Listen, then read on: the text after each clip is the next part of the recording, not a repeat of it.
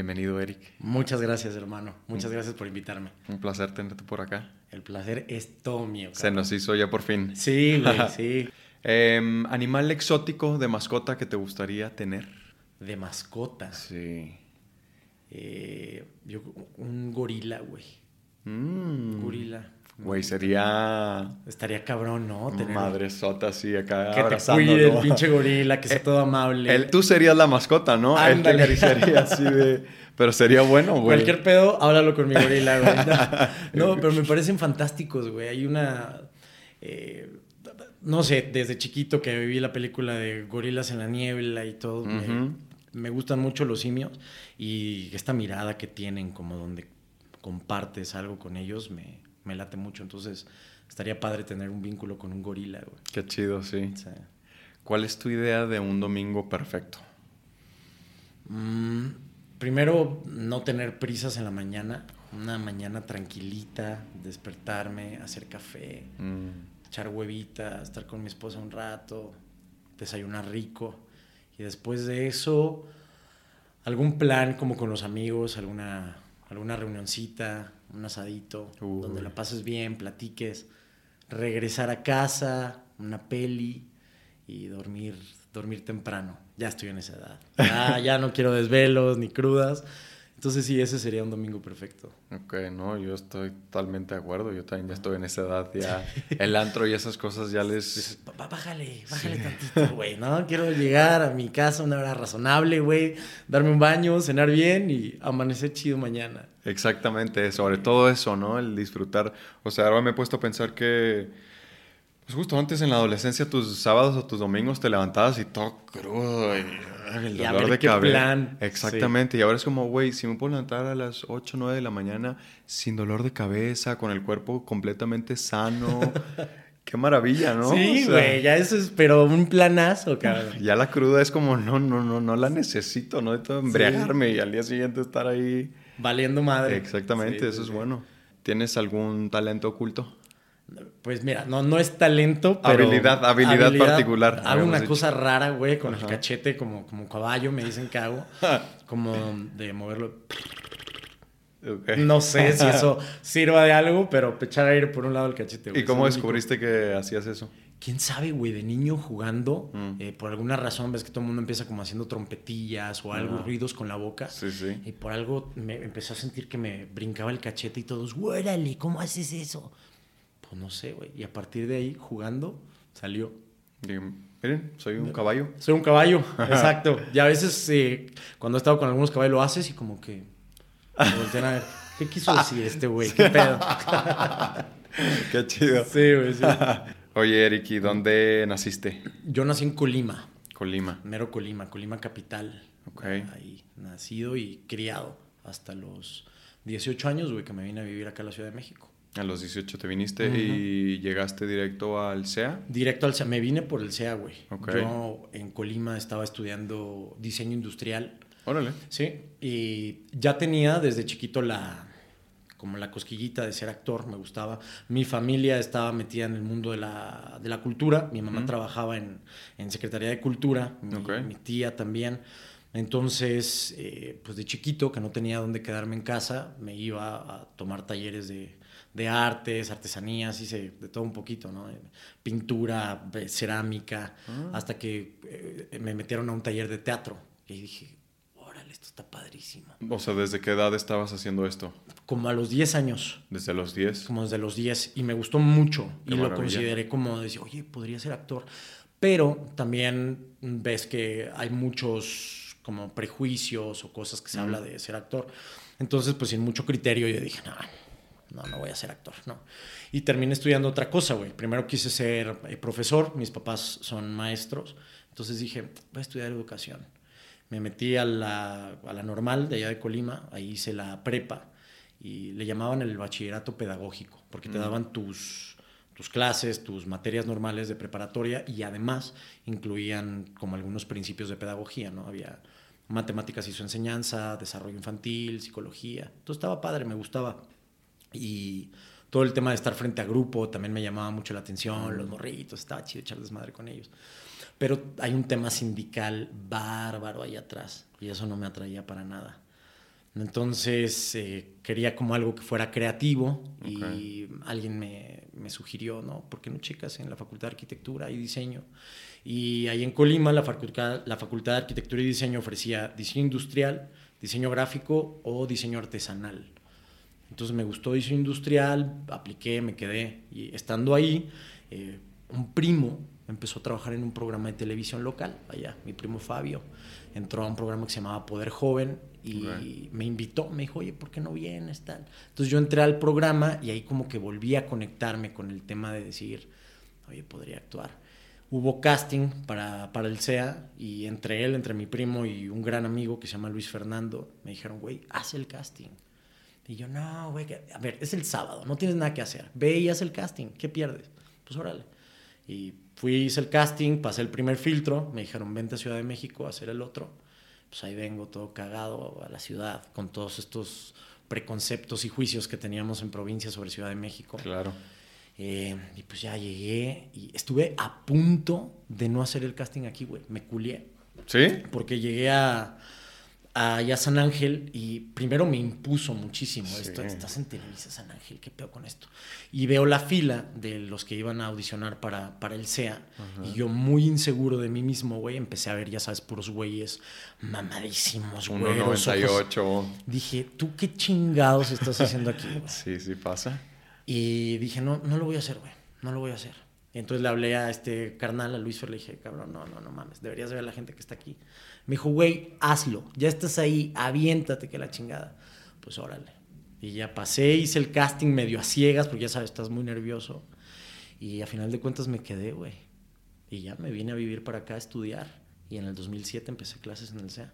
O sea que tus papás te apoyaron sin ningún problema desde un principio, no hubo problemas para venirte acá a la Ciudad de México. Sí, no, no, la verdad es que yo estoy muy agradecido con mis papás que siempre me apoyaron. Hubo sus detalles, obviamente. Pues como papás te dan estos, oye, la actuación puede ser complicada y existen estas cosas y la Ciudad de México tiene sus cosas, ¿no? Pues te tienen que proteger al final del día. Claro, y les daba miedo también el tema de venirte a vivir solo, qué vas a hacer. Entonces yo recuerdo que mi mamá me decía, pero pero ¿por qué? O sea, te gustaba hacer teatro, pero lo puedes hacer aquí.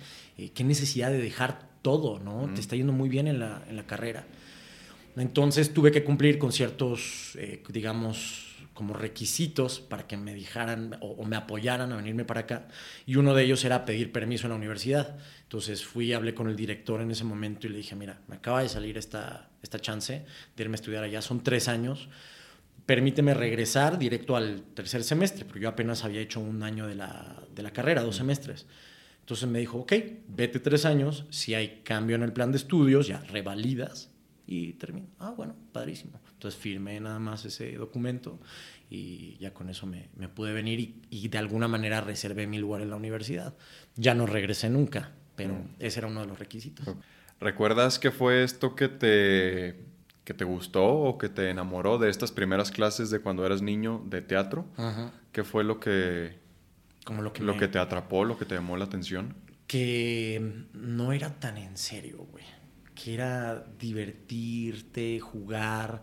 Eh, aprendí que mi cuerpo era también una herramienta más que tenía para comunicarme, ¿no? Entonces, eh, los ejercicios que hacíamos de corporalidad, de hacerte chiquito, grandote, saltar, moverte, y tal, me gustó muchísimo. Y decía, órale, no mames. Se me abrió un mundo de, de nuevas herramientas y nuevas posibilidades que me gustó mucho. Eh, me gustaba también mucho la dinámica que se armaba, esta camaradería, mm. el olor de las tablas del teatro, como todo lo que tenía que ver. Me acuerdo que me gustaba agarrar los, los telones, estar descalzo, como eso me resultaba muy liberador y me sentía como muy pleno ahí no podía esperar a, mi, a llegar a, a, mi taller de teatro. Entonces dije, claro, hagamos esto. ¿Y eso fue, entonces, como a los 10 años fue tu primera...? Como a los 10 años, sí. Cristian Rangel se llamaba mi maestro de, teatro, de una compañía de teatro muy chida que tiene Colima, que se llama Cuatro Milpas, que están constantemente haciendo cosas. Y ahora son de las pocas que quedan allá defendiendo la, la cultura de allá. Entonces, sí, él, él fue el primero y, y, me fascinó. ¿Y de niño cómo eras? Eh ¿Eras más introvertido, extrovertido, sociable? ¿Te costaba hacer amigos? No, no, no. Siempre he sido bastante sociable. ¿eh? No, me costaba mucho trabajo, pero sí tenía mis momentos como muy, muy, apartado. eh, si estaba en una fiesta o algo, jugaba, pero siempre buscaba también tener un espacio para mí. Eh, mis papás se sacaban de onda, güey, porque el fin de semana nos íbamos a una casa de campo o algo, cualquier cosa, y yo me iba solo, güey, y agarraba una ramita, una rama. Y con eso me ponía a jugar, güey. Yo solo, sentado, escondido en un lugar, imaginaba que la rama era, no sé, el ala de un avión, la, el lomo de un caballo, la boca de un león o algo. Y así con la ramita jugaba y me contaba historias y así me entretenía yo. Entonces mi mamá, uy, ya vas por tu pinche ramita, la ramita. Entonces era así medio, medio raro, güey, como medio autista. Como buen actor, ¿no? Ya lo traías desde ahí Estaba la, imaginación. la imaginación, la creatividad, el juego, ahí estaba muy presente. Pero es cabrón como la gente lo juzga, ¿no? Era raro. Era como de, oye, no, pues Eric siempre se va y juega, ¿no? Que conviva y tal. Y sí convivía, güey. Jugaba con, con mis primos, con los niños que estuvieran en la fiesta, pero de repente, oye, yo quiero ir a jugar con mi ramita. no, entonces, y la gente se preocupaba. Y, o sea, y a pesar de eso, eras. Mm, o sea, ¿no eras vergonzoso? Un poquito. Era, he sido como muy inseguro, güey. Me sentía muy eh, como poco apto para muchas cosas. Y no es que no fuera, pero siempre dudaba mucho de mí, güey, mm. de chiquito. Sobre todo con las mujeres, güey, con las chicas. Mm. Pésimo para eso, pésimo. Sí, sí cuesta trabajo. Sí. Eh, digo, te pregunto esto porque se lo suelo preguntar, sobre todo a los actores, cómo eran de niños, ¿no? Porque eh, aquí la gran mayoría ah, me han dicho que eran personas más extrovertidas, más vergonzosas, les costaba trabajo este, estar platicando y, hacer amigos. Eh, por ejemplo, Kevin, este, saludos al Kevin. Al güero. Al güero. Él, me dijo que, güey, hasta me costaba trabajo, le tenía que decir a mi mamá que le pidiera al mesero las cosas para mí, ¿no? le digo, güey, a mí también, o sea, de pronto de niño era como de, no, no, no, mamá, le al mesero. Ajá. ¿no? Y, o sea, como esta, esta onda de, de tener mucha vergüenza, mucha pena, ser más retraído, a de pronto querer estudiar actuación y estar enfrente de un escenario y de una cámara. Qué contrastante, ¿verdad? Es contrastante, me, me, llama mucho la atención eso, por eso suelo preguntárselos.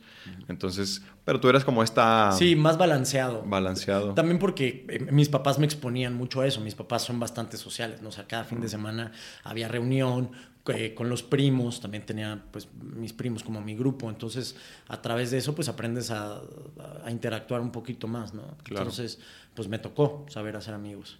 ¿Y estuviste los tres años en el SEA? Estuve los tres años pero incompletos, hice solo el primer año completo. Okay. Porque llegué, hice el primer año, tuve maestros fantásticos, me, me encantó. Y en el segundo... ¿Quién era, perdón, quién era tu maestro de actuación en primero? Eh, Sandra Schiffner. Oh, Padrísima, qué joya. Es una de esas cosas que dices, ay, qué padre. Porque era, eh, pues esta manera de llevarte, de sentirte bien cobijado. Te, era una excelente maestra, sobre todo para los que estábamos en primero, mm. que te rompía. Y se contrastaba con nuestro maestro de teatro en ese momento, que era eh, Carlos Mujica, Charlie Mujica. No sé si siga dando clases ahí, pero él, él era más desfachatado en su manera de relájate, vamos a jugar. Entonces, por un lado tenías a Sandra, que era una gran guía interna, espiritual, que te llevaba a conectar con tu memoria emotiva, y por el otro lado, Charlie te ponía en escena, te decía, di tus textos y relájate, juega, suelta, lo volvía a un juego. Mm. Entonces, fue una muy buena como mancuerna que se hizo ahí entre los dos. Qué chido. Ellos fueron mis maestros. Y bueno, paso a segundo y hubo ahí una circunstancia, güey, en la cual yo me vi muy favorecido, soy muy afortunado. Creo que la suerte juega muchas veces un factor eh, fundamental, cabrón, y yo tuve mucha suerte. En, en, segundo, estaban haciendo en ese momento una novela eh, que se llamaba Central de Abasto, güey. Una locura que hicieron, eh, que surgió de hecho al mismo tiempo que La Rosa de Guadalupe, güey. ¿Ah, sí? En el 2008 Televisa estaba pasando por una especie de reestructura donde querían empezar a contar las historias de manera diferente. Ya se empezaba a ver al melodrama como algo medio arcaico, ¿no? Entonces surgió el concepto de las neonovelas historias que se pudieran contar de diferente manera, que hubiera personajes base, pero que algunos entraran, como lo que pasa con la Rosa de Guadalupe. Tienes tu protagonista que es la Virgen, que por cierto fue la mejor decisión que pudieron hacer esos güeyes. Poner a la Virgen de protagonista, ¿quién chingados te va a tumbar el rating? Exactamente. Fue una cosa fantástica que hicieron. Pero bueno, al mismo tiempo hicieron La Rosa de Guadalupe y esta cosa que se llamaba Central de Abasto, güey, donde era la Central de Abasto era el personaje principal. Habíamos algunos en el elenco base y iban a empezar a llegar diferentes personajes a través de los cuales se iban a contar muchas historias. Iba a salir lunes, miércoles y viernes. Eh, y pues ese era el, el, proyecto.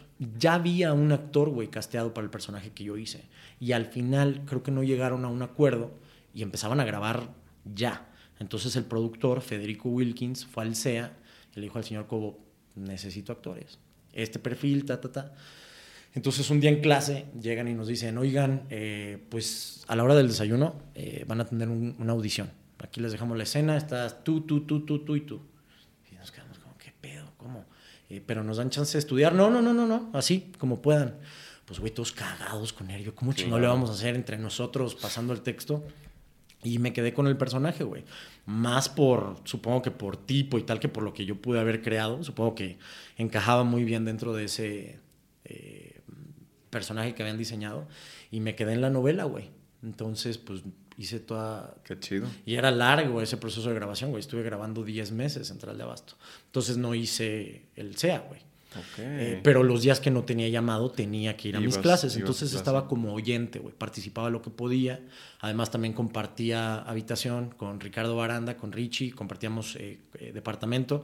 Así que pues yo también estaba a través de él viendo cómo, cómo, era el proceso y tal. Y de hecho un día, güey, se me hizo fácil. Dije, ah, estoy muy puteado, no voy a ir a clase hoy. Y me quedé en la casa dormido, güey. Y como a las 8 me habla Carla, que ese momento era la secretaria, me dice, Eric, ¿por qué no estás en clase? No, perdón, es que tuve llamado. Me dice, te voy a comunicar con el señor Cobo. Y puta, ya valió madre.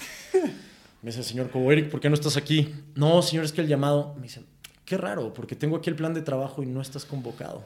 Madres. Horrible que te cayó, güey, echando la voz en mi casa. Mm. No, es que me siento un poco indispuesto. Bueno, vente, vas a seguro a servicios médicos, pero te quiero aquí en clase. Entonces estaba el señor Cobo al, al pendiente, güey. Y así fue, todo segundo. Paso a tercero y me vuelve a pasar algo similar, güey. En tercero, eh, como a la primer semana, me quedo en una novela que se llamaba Camaleones. Güey, que era una novela musical y como de escuela. Y un putazo en su momento. Entonces, pues también no, no hice TC en año, pero iba también los días que no tenía llamados, entonces me graduaron con, con mi generación, güey. ¡Qué bendición! Sí, sí, sí. ¡Qué Fue chido! Muy bueno, güey. Pero también me terminó jugando en contra después, güey. ¿Por qué? Porque me dormí en mis laureles. Ah. Pequé de soberbio, güey. ¿Sí? Porque dije, claro, güey, si todavía ni termino el CEA y una novela tras otra.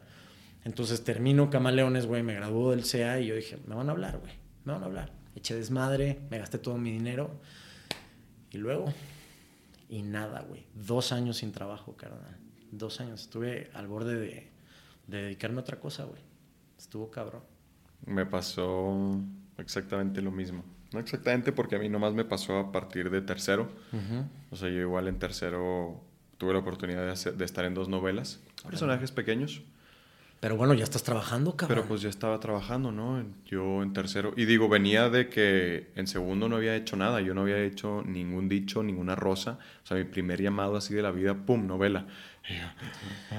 ¿Y cómo te fue en tu primer llamado, güey? Pues no, no tan chido, la verdad. Digo, había tenido un que otro llamado de publicidad uh -huh. anteriormente, pero nunca de novela, ¿no? Lo platicaba con, con el Mario, Mario Morán. Saludos, Mario. Uh, este... Mario. Tipazo ese güey. Pues no sé tú cómo eras, pero yo desde primero decía, no, mami, yo estoy listo para ser protagónico. O sea, salía sí. a los pasillos y véanme, ¿no? Aquí estoy, estoy listo para que me den el protagónico y esto y lo otro. Y llegó a tercero, llegó a mi primer llamado de, de la telenovela y... A ver. No estoy tan listo, ¿no? A ver. Sí. Me, me... No sé, a veces fueron como que un conjunto ahí de, de cosas que no me favorecieron. Entre ellas, yo creo que me faltaba evidentemente madurez eh, experiencia, conciencia de muchas cosas. -huh. Entonces, eh, pues no, yo, yo me hacía muy chiquito en los llamados. Eh, tenía que compartir, todas mis escenas eran con, con, el protagonista de la novela, el cual pues era una persona mm, cerrada, un uh -huh. tanto difícil, digo, nunca fue grosero conmigo, ni mucho menos, pero yo siempre tuve esta ilusión de que cuando fuera a llegar a mi primer novela iba a ser súper apapachado y acobijado, como, güey, pues aquí está el chavito que viene apenas del CEA, denle la, su bienvenida sí, sí, sí. y esto y lo otro. Y para nada, ¿no? Llegué el primer día, saludé al, al productor, al protagonista, hola, ¿cómo están? Mucho gusto. Este, échale ganas, ¿eh? No, no la vas a cagar, algo así me dijo el productor. Puta. Así no. el, primer, el primer día. Ni siquiera se la presión Imagínate. Ni digo, tampoco no fue grosero y quizá no, su intención no era ponerme en esa situación. Pero te digo, yo venía con esta ilusión de, ah, me van a papachar y esto, y de repente, échale ganas a Andrés, no, no, no. Y yo, sí, eh, esa cosa que es opuesta a lo que venías pensando, dices, puta, y la presión que uno solo se pone. Exactamente. Entonces, pues fue algo similar, ¿no? Terminé esa primera, entré a la segunda y lo mismo, o sea, como que tampoco no hubo este recibimiento, entonces me hacía chiquito y me costaba entrarle a esto y el otro. En esa novela, fíjate, en algún punto, por ahí de la mitad, llega uno de los productores asociados, me dice como, güey, creo que no la estás armando, no, no, estás haciendo las cosas muy mal. Imagínate, yo así como, ¿qué? Este, sí, creo que estás tratando como de verte muy bien a cámara y no estás logrando lo que te estamos pidiendo y esto y el otro. Y imagínate el bajonzote que eso me dio, ¿no? Fue así de, téngale, o sea, otro... Qué mal pedo. Y, y, este, pues estaban los dos directores, ¿no? Sí, con uno de los directores, como que sí, yo lo veía que, que no estaba yo logrando lo que él me pedía. Pero con el otro director, todo chido, ¿no? De hecho, le pregunté, ¿qué, güey? O sea, ¿te está gustando lo que estoy haciendo? ¿Lo estoy haciendo mal? Me dijo, no, güey, no, no, no, yo todo chido contigo, me gusta, o sea, estás logrando lo que yo te pido. Entonces con uno lo lograba y con el otro no, entonces era como esta... Estabas ah, dividido ahí. Estaba dividido. ¿Cuál soy? Exactamente, entonces, bueno, lo mismo. Yo tenía esta dualidad de que fuera del set, pues yo llegaba al SEA y lo mismo, ¿no? Con permiso, yo ya estoy trabajando, o sea... Claro. Yo ya chingué, ¿no? Segunda novela, en tercero, bla, bla me, o sea, también la soberbia me, me, sobrepasó. Y por el otro lado llegaba al set y uh, me hacía chiquito. Mm. Entonces, igual, después de eso, como que pum, se fracturó. No, no seguía haciendo novelas ahí, ni mucho menos, ¿no? Hasta la fecha no, no ha caído buen trabajo ahí. Entonces tuve esa, como esa ruptura, ¿no? Pero bueno, pues fue un gran aprendizaje, un gran aprendizaje. Totalmente, güey. Como de, güey, no te vuelvas a separar del suelo. O sea, que no se. No, no, no, la soberbia no te puede ganar, el ego no te puede ganar porque Ahí están las consecuencias, papi. Y que entiendas que en esta profesión también el camino nunca está completamente forjado, güey. Es paso a paso. Entonces, esta cosa que muchos tenemos de, ay, sí, me van a hablar, va a volver a pasar, ¿no? Y esos dos años que yo tuve sin trabajar fueron para mí los años más reveladores, güey. Y fue donde aprendí. Dije, a ver, ¿quieres ser actor? Sé actor, güey. Porque también me empecé yo a comprar el personaje en el que me encasillaban. Una cosa que yo recuerdo, güey, es que cuando iba a programas de entrevistas o algo así, ves que te ponen un cintillo abajo, ¿no? Entonces te ponen Andrés Roma, actor y galán. Y yo decía, actor y galán, ¿qué chingados es ser un galán? ¿Quién te certifica como galán? O sea, ¿qué, qué, qué es eso, no? Yo decía, yo no me siento como un galán, yo no quiero ser un galán, yo quiero ser un actor, ¿no? Y ahí entiendes que actuar es un tema de sensibilidad, no de apariencia, güey. Claro. Pero estando en el SEA, hay que ser honestos, güey. Te confundes mucho porque todo ahí te lleva a pensar que es de apariencia, ¿no? Fuera del, o sea, estás en tus clases, los maestros sí te llevan por esta parte vivencial, te meten, espiritual, pero afuera lo que ves en los pasillos es eh, músculos y minifaldas, güey, o por lo menos es lo que pasaba en mi, en, mi generación. No, completamente. Entonces ahí es cuando yo también me empecé a cuestionar muchas cosas y empecé a hacer otras cosas, güey. Empecé con teatro y a partir de ahí es donde ahí sí te das cuenta qué es lo que traes, ahí sí te vas a forjar. Claro. Y ahí empezó. También una cosa que no te conté es que en esta primera novela en la que me quedé, mi primer llamado fue uno de los peores días de mi vida. Güey. Eso te iba a preguntar, ¿cómo te fue a ti en tus primeros... El primero fue horrible, pero con ese tuve para para ya no, como te digo, era un proyecto que ya había empezado, el, actor se les bajó a último momento, mm. entonces yo llegué ahí a ver qué pedo, y era el antagonista, güey, yo era el villano. Entonces, el primer llamado iba yo nada más por una escena, güey, me acuerdo clarito, era estar en mi coche, yo veía pasar a la chava con el güey, hacía vista o contacto con ella, eh, había un texto muy pequeñito como vas a ser mía. Una de estas cosas muy de, novela. Arrancaba y salía. Eso era todo, güey. Entonces llego yo al, llamado. Estábamos grabando en una locación en Iztapalapa, en el Cerro de la Estrella. Entonces teníamos básicamente público ahí, güey. Había unas 200 personas alrededor del set, güey, viendo todo. A mí me impuso mucho eso. Claro. Eh, llegué, se me activa este, el sé amable, queda bien con todos, intégrate. Mm. Entonces empiezo a saludar a todos, ensayo mi escena, tal, tal, todo. Vamos a grabar, me, estoy, me están poniendo el micro, estoy saludando a no sé quién y escucho cuatro, tres, dos. Volteo a ver y era mi escena, güey. Y yo acá afuera, saludando. corte. Se escucha desde la cabina que gritan, ¿dónde está este pendejo? Pues ese pendejo era yo, güey. Así textualmente preguntaron. ¿Dónde está este pendejo? El grito del director se escuchó, güey. Todos lo escucharon. Y todos sabían que el pendejo. y yo, perdón, señor, es que estaba saludando a los de audio. Y me dice, me vale madre. Si estás en la escena y no te escucho, el pedo es de los de audio. Pero si estás en la escena y no te veo, el pedo es tuyo. No la cagues. Vamos, toma dos. No. Güey, cagadísimo. Entonces llego, quién sabe cómo salió la pinche escena, terminamos. Corte. Entonces cuando dicen corte, esa era la última escena del día, güey. Veo que todos los actores se echan a correr, güey. Con los de seguridad y se van como al camper. Yo me quedé paralizado y toda la gente se deja venir conmigo, güey. No porque me conocieran ni nada, sino porque yo era el que estaba ahí. Estabas frente a las y cámaras. Entre los jalones y tal, güey, me rompen el vestuario. Entonces, para cuando llego al camper, me cagan los de vestuario. No, tienes que cuidarlo y que la secuencia, y es con lo que presentamos al. Un desmadre, güey. Punto es que yo llegué al camper llorando. Claro. Y ahí estaba un actor, en paz descanse, güey, David Ostrowski, que acaba de morir hace como un mm. mes.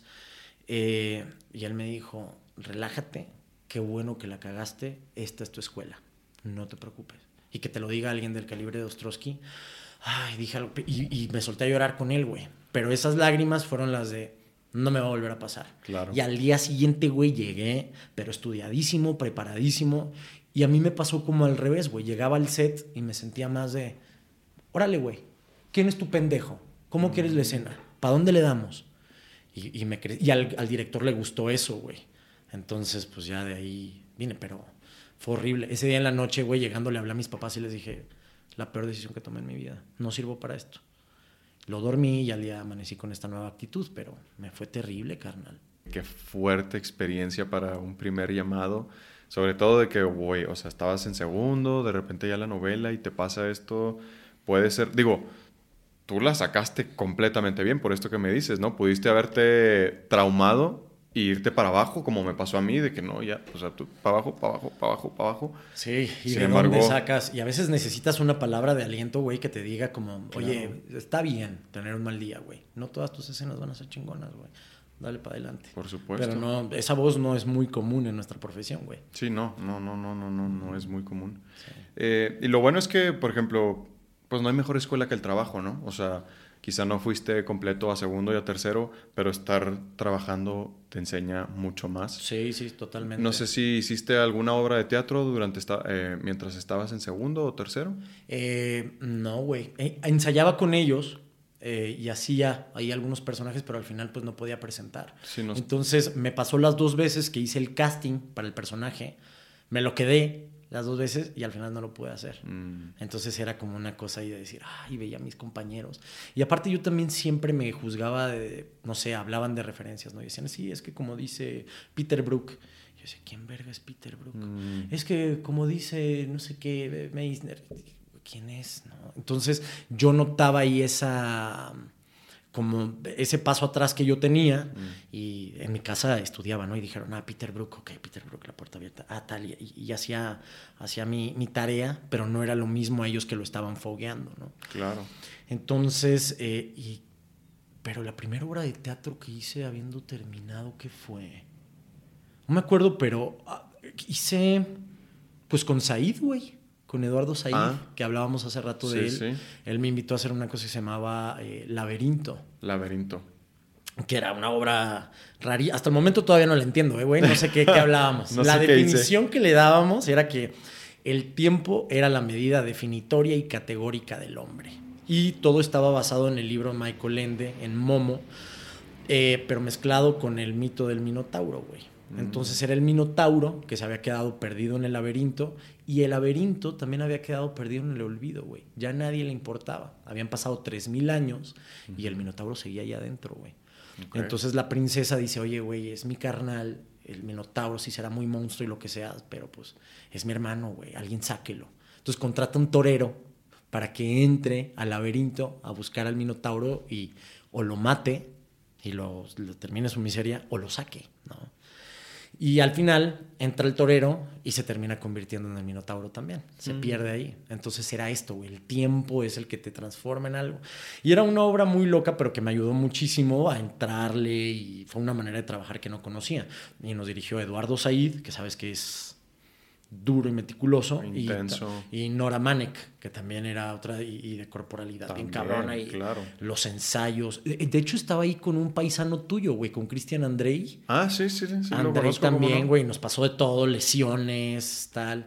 Y era, también fue una gran escuela, güey, porque era una obra de casi tres horas. Oh. Muy intensa y hablábamos, sí, me imagino. y gritábamos y nos transformábamos. Y en todas las funciones se nos quedaba dormido alguien, güey. Y en el círculo teatral, cabrón. Que es un teatro así. Entonces la gente veía al señor y algunos hasta roncaban, Y entonces tú tienes que seguir para adelante, güey, y que te valga madre el señor. Entonces te comprometes con el personaje y dices, bueno, hay que modo es esto. Y no es para todos, güey. Disfruta tu siesta, güey. Yo voy a seguir para adelante. o sea, ¿los escuchaste roncar? ¿Te tocó? Sí, güey, me tocó. Y algunos hasta yo también me pasaba de lanza porque eran los de primer, la primera fila. Aparte era una hora, güey, que a mí me ponía muy vulnerable, porque era eso, ni yo la entendía, no sabía lo que estaba haciendo. Empezábamos en suspensorio, güey, básicamente en una tanga. Entonces estás en una tanga con el público a, una, a un metro de ti, dormido güey, fuerte. súper expuesto, pero ahí también aprendí de, güey, vas con el personaje, te comprometes y a también buscar otras, empiezas a agarrar mañas, ¿no? Como de, ¿cómo voy a hacer para que ya no se duerma? ¿Cómo voy a ir para allá sin romper lo que el director me está pidiendo, ¿no? Entonces, a veces pasaba y les daba una patadita en la pierna sin querer, ya se despertaba, ¿no? Pero Sí, fue cabrón esa, esa época del laberinto, güey. ¿Y esto te, te, invitó Said porque lo conociste en el En la novela de Camaleones, güey, la segunda que hice. Ah, ok. Él la dirigió. Él la dirigió mm. y ahí hicimos buena, buena mancuerna. Mm. Y trajo muchas recompensas ocultas, güey. Que ese es un concepto que le robé a mi esposa, me gusta. Me dice, muchas veces hacemos cosas que no creemos que van a tener la, la repercusión que esperamos, pero todo tiene recompensas ocultas, güey. No sabes quién te fue a ver no sabes qué músculo trabajaste ahí que te va a servir para alguna audición, para alguna película, para algo, ¿no?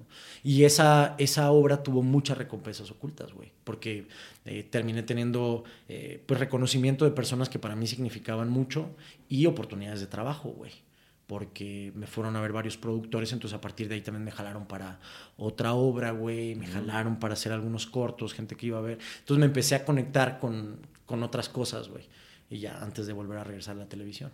Nunca sabes quién te puede ver, ¿no? Nunca sabes, güey. Eso es lo, lo, bueno, iba a decir lo mágico del teatro, pero también de, pues, de la televisión y de el cine, lo que sea. Y de todo, güey, de los encuentros en la calle. Nunca sabes a quién estás saludando. Exactamente. Sobre todo ya cuando estás en, uno, en un espacio que es particularmente y específicamente de eso, ¿no? Cada vez que vas a ver una obra de teatro, que vas a una presentación, una alfombra roja o lo que sea, es como estar muy perceptivo, ¿no? A, a, a, quién te topas, porque no sabes quién, o sea, digo, puedes saber e, e, identificar que ahí está el productor, ahí está el director, esto o el otro, pero puedes no tener identificado a todo mundo y no sabes quién está a tu lado, ¿no? Que te pueda Totalmente, brindar algo.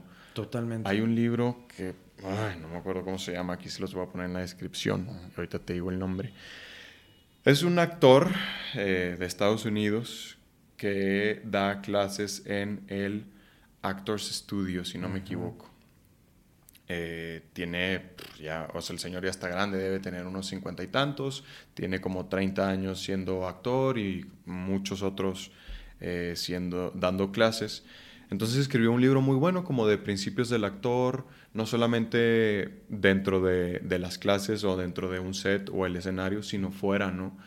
Y se me vino mucho a la mente ahorita que decías esto, porque él dice, güey, tú tú tienes que estar, esto que, estamos diciendo, muy abierto y muy perceptivo a las personas que tienes a tu alrededor, sobre todo cuando estás en un espacio específicamente artístico, ¿no? Claro. Él pone el ejemplo de una vez, creo que iba como a una alfombra roja, algo así.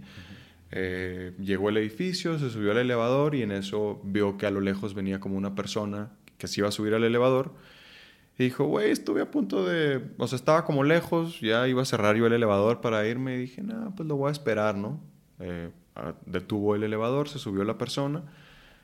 Tuvieron ahí una small talk y resulta que era un manager esa persona y terminaron trabajando juntos. O sea, de ahí fue, se convirtió en manager. Y ves, güey, el encuentro de un elevador tan sencillo como esperar a alguien, ser eh, respetuoso y carismático, si tú quieres, ¿no? Buenas tardes, ¿qué tal? Gracias, ¿no? Todo bien, chingada, ¿tú qué haces? Esto y el otro. Pum, ya tienes manager. Totalmente. O pum, ya tienes una audición o lo que sea. Entonces, como esa, esa pues apertura, ¿no? De estar... Sí, y entender que en cualquier lado algo, algo se puede capitalizar, ¿no? Y también tener mucho cuidado porque eh, también se puede caer en el otro lado, ¿no? Estos, eh, que a mí no me gusta el término, ¿eh? pero los actores canaperos, alguna vez escuché que le decían, como estas personas que nada más están de evento en evento, en evento, en ah. evento, sin hacer nada y nada más justo buscando esto. Es muy válido, pero a mí me parece que te distrae un poco de lo que verdaderamente tienes que estar trabajando. Si tienes el momento de, tener ese encuentro, está padrísimo y, adelante. Pero si no entras en este círculo y tengo que ir, ¿qué evento hay? ¿Y qué evento hay? ¿Y qué alfombra? ¿Y, y, termina siendo hasta distracción, güey. Totalmente. Sí, necesitas ese balance, ¿no? Como sí, todo. Como todo, güey. Y, que eso es lo complicado, encontrar el famoso punto medio, güey. De acuerdo. Oye, ¿y luego regresaste en algún punto... Em, a Televisa con el manual. El manual. Eh, ¿Estuviste en el proceso creativo? Sí, güey. ¿Cómo, ¿En qué consiste eso? ¿Cómo Eso pasó cuando ya se había, nos habíamos graduado del CEA. Em, estaba pasando todo esto que te digo, de había, ya había pasado los dos años donde yo no tuve trabajo. Yo ya había regresado antes con una novela que se llamaba Mentir para Vivir o algo así, medio eh, hice un personaje con Rocio Campo, que la novela pasaba como por tres etapas de tiempo, ¿no? Y el, personaje lo hacía Marcelo, Marcelo Córdoba, que tomamos el taller ah, con él. Entonces yo era Marcelo de joven, güey. Órale. Entonces hice mitad de la novela y ahí estuvo. Después de eso, eh, platicando entre los que estaban recién graduados del CEA, Richie, eh, Giuseppe Gamba, un gran amigo, dijimos, güey, ¿por qué estar esperando que nos den trabajo? Y si escribimos algo, órale, en ese momento también había un compañero español, Oscar Pertusa, que ahora ya vive allá, que también era el que nos, motivaba, escribamos algo, tío, hagamos algo, coño, órale. Entonces nos juntamos y dijimos, a ver, ¿qué sabemos? ¿Qué queremos? ¿no? Y pues platicamos un poco de las circunstancias de cada quien y en ese momento dijimos, oye, queremos expresar que los hombres pues también nos enamoramos bonito, güey. O sea, también nos pasan cosas, ¿no? No somos esta eh, máquina de hormonas y de coger, ¿no, güey? También tenemos nuestro corazoncito, ¿no? Somos vulnerables también. Entonces, partiendo de nuestra realidad, que éramos cuatro cabrones viviendo en un departamento, viviendo día a día, ya dos esto ya fue después de. Ya, ya, mi situación ya había cambiado, ya habían pasado los dos años, güey, donde literalmente mis amigos me daban de comer, cabrón. O sea, entre todos juntábamos moneditas, comprábamos una pasta, una crema y un atún, y de ahí comíamos tres, güey, dos veces al día. Ah, de verdad, con, mames, 21 pesos creo que teníamos que juntar para poder comer. Tomábamos agua de la llave. Órale. Fue duro, cabrón. Sí, sí, eh, sacábamos como podíamos para la renta, o llegué, yo llegué a deber casi ocho meses de renta, güey. Imagínate. Wow. Pero bueno, pasó todo eso, empezamos a escribir y de ahí surgió un primer draft, un piloto que le llamamos testosterona, güey. Em, dijimos, pues ya tenemos esto, luego ¿qué hacemos? Pues vamos al CEA, presentémoselo al señor Cobo. El señor Cobo nos decía, sí, traigan sus cosas, el CEA los va a apoyar. Y dijimos, a ver si es cierto. y fuimos, le dijimos y nos dijo, sí, vengan mañana, vengan mañana.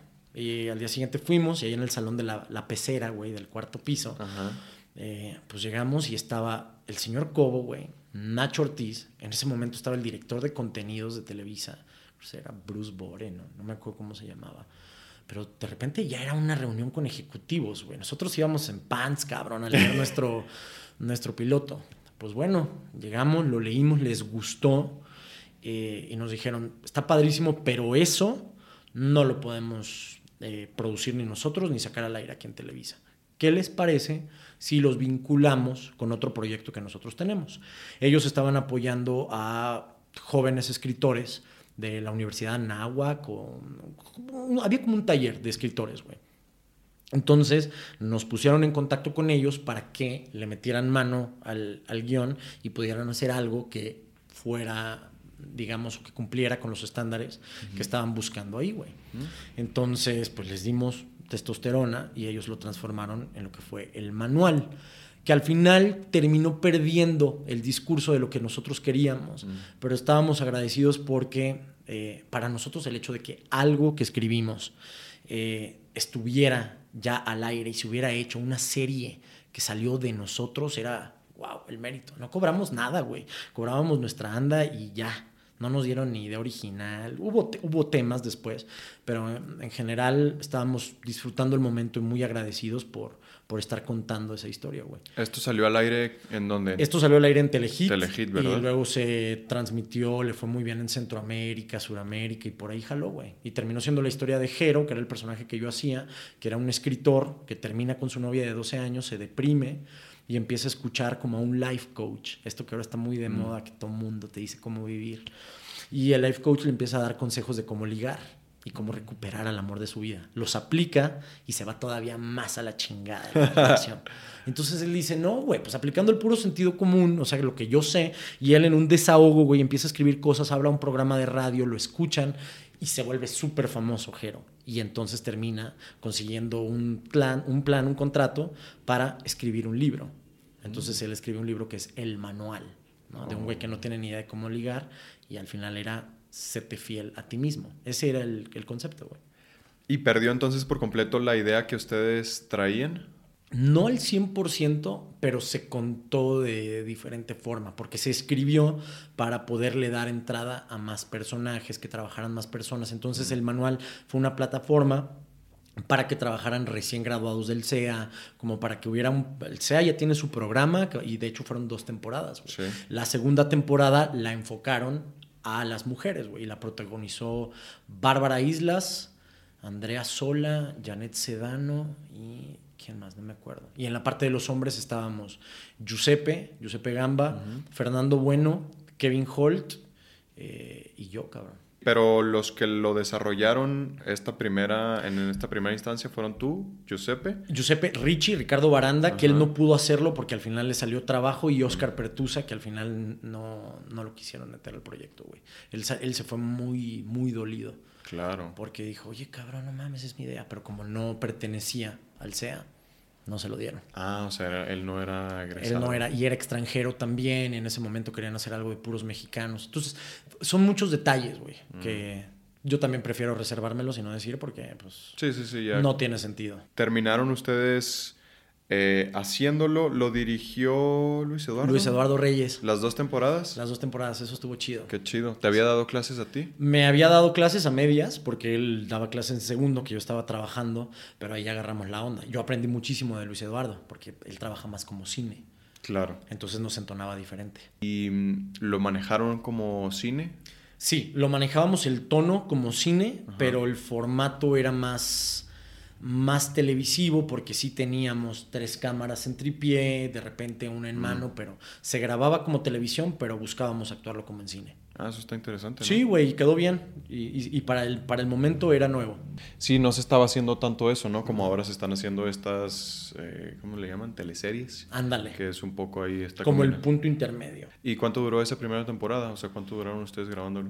Lo, lo grabamos, yo creo que como en dos meses, güey. No tomó mucho tiempo. ¿Fueron cuántos capítulos? 12. 12 capítulos. 12 capítulos. La segunda temporada fue un poquito más larga. Creo que ya le metieron 15, 16, algo así. Y también tardó más tiempo, hubo más producción, se hizo un foro externo y otras cosas.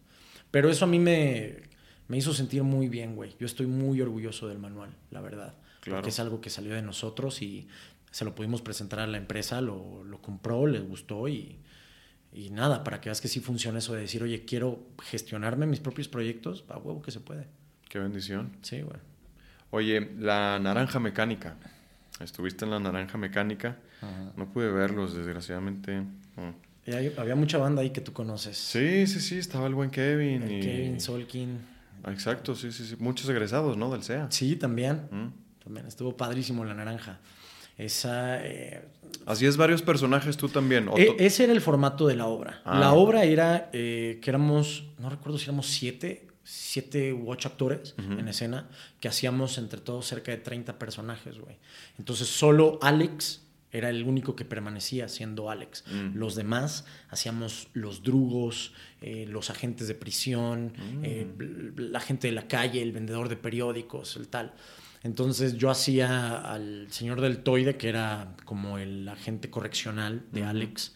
Eh, hacía un vendedor de periódicos, uno de los drugos, dime como el violento, el agresivo, el que iba directo a los golpes, eh, un guardia de prisión, Tuve posibilidad de una semana de hacer a Alex también, güey. Entonces estuvo chidísimo. La, la, Naranja fue un proyecto que nos enseñó mucho a todos, eh, güey. Yo creo que con cualquiera que hables que estuvimos en la Naranja Mecánica, fue como un, órale, no sabíamos el, el paquete que estábamos agarrando, güey.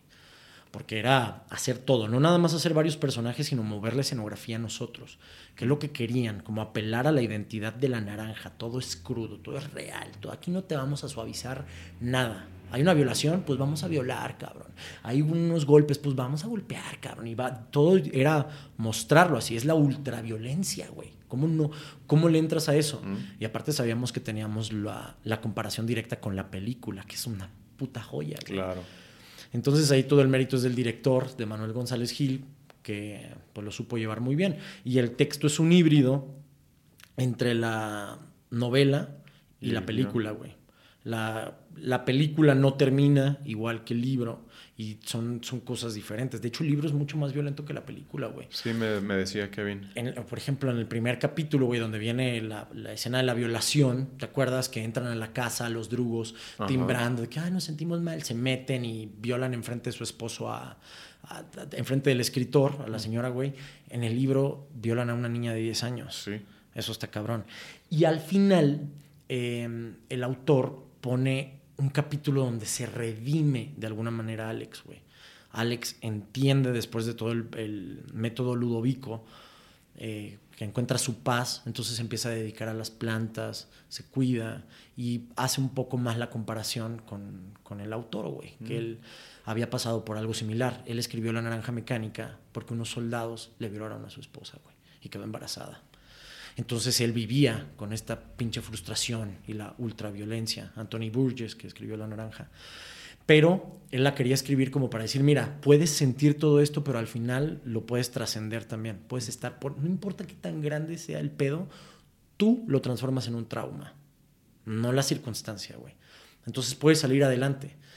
Cuando eh, compran los derechos del libro para hacer la película, al director no le gusta esto del final, sacan ese último capítulo y te cuentan la naranja mecánica como nosotros la vimos, con Alex después del método de Ludovico siendo exactamente lo mismo.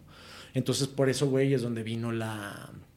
El conflicto. El conflicto, güey, entre el director y el autor, de decir, oye, contaste una historia que no es lo que yo escribí. Pero bueno, fue lo que se popularizó. Entonces Burgess murió enojado, güey, con la película. Y no bueno, sabía. así teníamos que contar la, la historia de la naranja mecánica. Y ahí también vinieron muchos recompensas ocultas con esa obra, güey.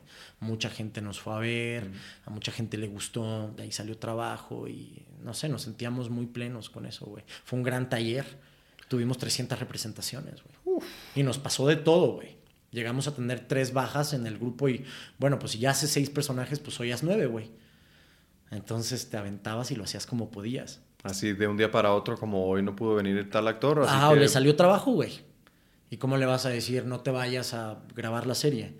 Pues ¿cómo le hacemos? Entonces, por ejemplo, Kevin, güey, que estaba ahí de cover, Kevin hizo todos, güey. Y Kevin tenía que ir todas las funciones por si algo pasaba.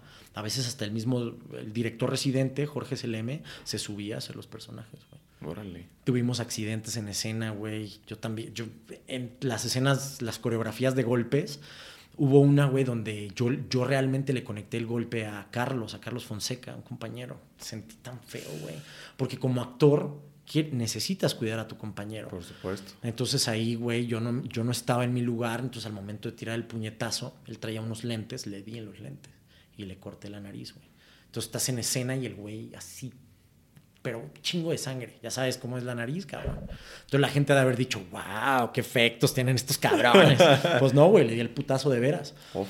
El punto es que él ya no podía regresar a su siguiente escena, lo tuvieron que atender. Así que el director se puso las ropas, se subió y sacó adelante la obra como pudo. En el momento. En el momento, güey. Sale la siguiente escena, ve que él no salió Carlos a lo que tenía y dijo, algo pasó.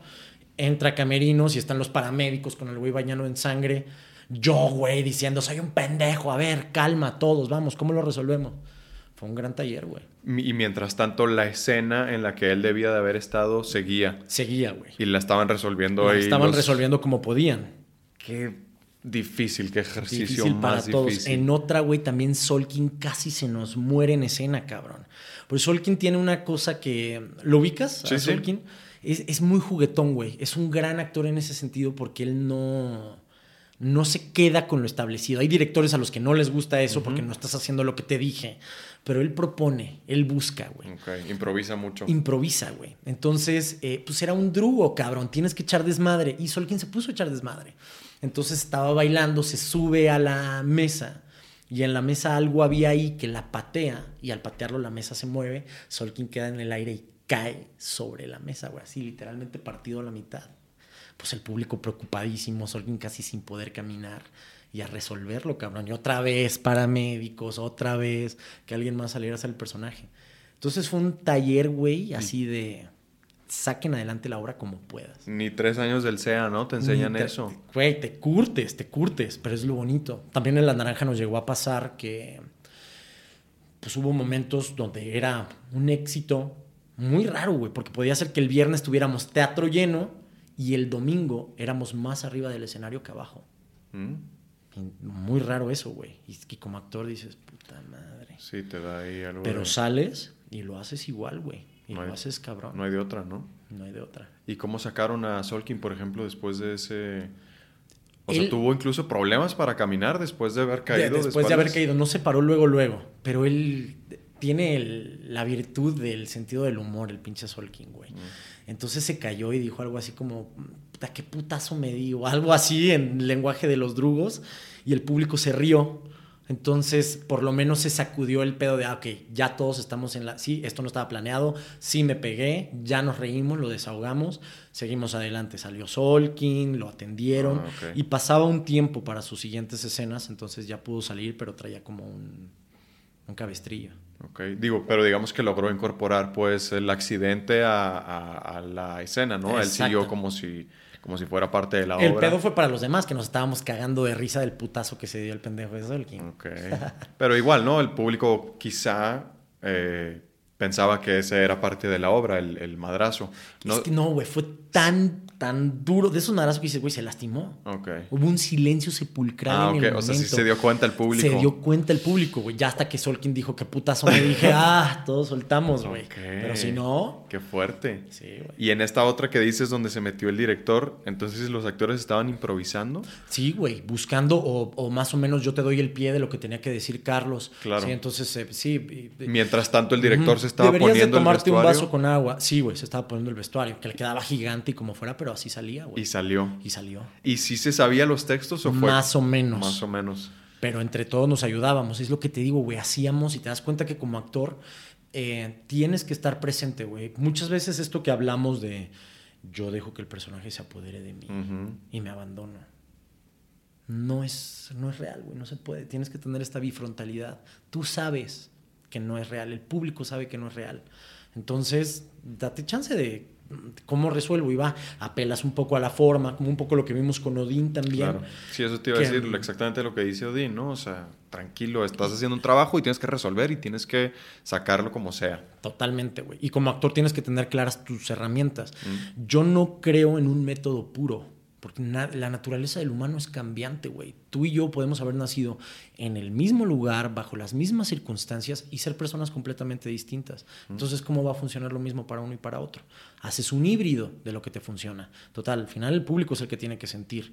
Tú también, tú lo que tienes que hacer es estar presente para que el personaje se pueda manifestar y no estar, no sé, se te murió un familiar en escena y tú pensando en que la renta y que el gas y que viene el del control de la cochera y la chinga. No, güey estate presente, tienes que estar ahí, pero al mismo tiempo sabes cuáles son tus herramientas, cuáles son tus inflexiones, cuáles son tus matices, tus pausas, todo eso para poder contar la historia.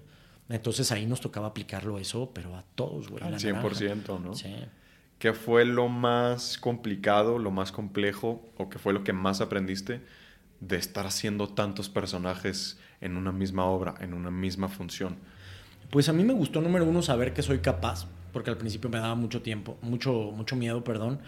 Y después de eso, eh, aprender a no, no estar tan involucrado, güey, después de la escena, poder hacer ese famoso corte. Mm. Entonces, claro que lloras, claro que lo sientes, claro que lo vives, güey, realmente lo sientes, pero poder salir y te lo quitas de encima y ahora entras a echar desmadre y la chingada. Entonces, poder hacer esos cambios fue lo que, lo que aprendí con la naranja mecánica, güey. De poder hacer un corte, cierras, ese momento es el que encontré ahí, güey, que tienes que poder cerrar para poderle dar al siguiente lo que viene. Eso es importantísimo. Sí, porque si no lo, empiezas como a jalar y, terminas haciendo como, como cuando mezclas plastilina, güey. Uno es amarillo, el otro es rojo y uno es azul.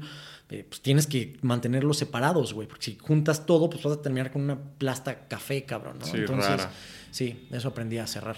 Para cuando estabas en la naranja mecánica, ¿ya habías trabajado con Odín, por ejemplo? No, güey. De hecho, Odín mm, estaba casteándome de alguna manera. Yo había ido a leer con Odín y le dije, estoy en la naranja mecánica, me fue a ver mm. y de ahí fue como algo, supongo que él vio en teatro que me dijo, va, te quedas. Y ya me quedé con, con el personaje de David, el de Lucas.